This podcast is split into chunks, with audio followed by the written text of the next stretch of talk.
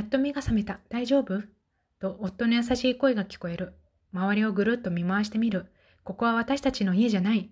天井や壁や近くにある置物を見るなり、ここが病院だということはすぐに理解した。私なんでここにいるの？と夫に聞いてみる。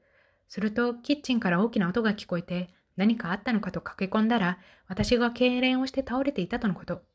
そっか、薬が喉に引っかかって意識が遠のいたんだけど、私そのまま倒れちゃったのか。気まずそうに私は鼻の横をかいた。これで6回目だね、と夫は顔に寂しさを浮かべ、ぽつりと言った。その言葉に私は唖然とする。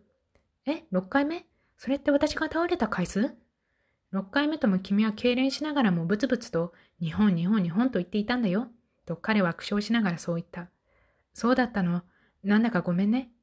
日本へ帰りたい？彼の言葉に私はドキリとする。夫の表情は微笑を浮かべながらもどこか悲しげな表情をしていた。え、いや、まあ、でも一年に一回は日本に帰っているし、このままでも十分平気だけど。すると夫は首を横に振った。このままじゃ体が持たないってお医者さんが言っていた。君は精神的にかなり不安定になっているってね。そう言うと夫は私の頭を軽く撫でる。つまり、私はうつ病か何かの精神的な病気になっているの？私の言葉に夫は軽くうなずき、別に君が日本に住むことになっても僕たちが別れるわけじゃない。時々は日本に行って君に会うつもりだよ。と言って私に軽く笑ってみせた。いや、でも、私はなんだか釈然としなかった。一方的に夫に決めつけられている気がしたからだ。ねえ、と言い、私は夫の目を見る。私、ここにいたらダメなのかな？すると夫は、ダメじゃないけど、このままここにいてもまた同じことを繰り返すだけだよ、と言い、軽く笑みを浮かべる。わかってるけど、困惑する私に彼は真剣な目つきで、いずれ僕も日本で仕事しようと思っている。就職先を日本で探すつもり。できれば1年以内に実現したい。その言葉を発した夫の表情に嘘偽りはないように思えた。じゃあ今の仕事は辞めるの？そのつもり、日本だって同じような仕事はあるでしょう。微笑を浮かべながらそんなことを軽く言ってのける夫に私は申し訳なく感じる。私のためにそんなこと、それにあなただって日本よりここの方が居心地いいんじゃない？私なんかのために無理しないで。すると夫は鼻の頭をかきながらこう言った。実は前々から君と一緒に日本に移住しようという計画を立てていたんだ。でも最近は仕事が忙しくなってしまって、なかなかそのことについて深く考えてこなかったんだ。でも今回のことをきっかけに、いい機会だからちゃっちゃと決めちゃおうと思ったわけ。え、そうだったの？びっくりする私に、夫は別に君のためだけに移住したいわけじゃないと言って、にっこりと笑ってみせる。なんか私勘違いしてたかも。実はドイツの空間は夢の中で、本当は日本のあの事務所の空間にいることが現実なんじゃないかって思っていた。でもこれってあっちが夢の中ってことなんじゃない？だってあまりにもここの空間の方がリアルで、夫が私のことをどんなに思ってくれているのか、本気で日本に移住しようと考えているなんて、夢の中で普通そこまで考える？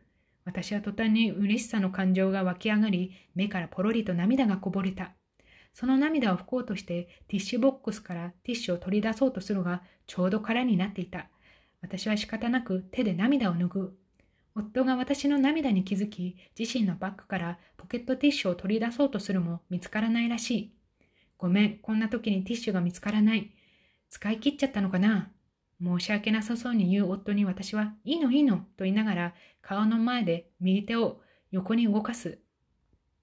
ところで、私はふとあの手紙のことを思い出した。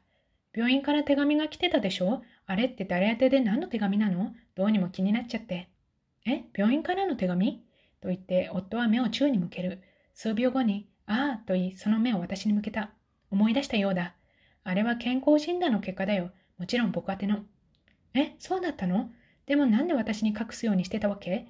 私の疑念の表情に夫は頭をかき、苦笑しながら、もし結果が悪かったとして、そのことを君に伝えたら、また動揺しちゃって倒れる可能性があるかもしれないだろう？君は前々から精神的に不安定だったし、だから結果を見て異常がなければ君に伝えようと思っていたんだよね。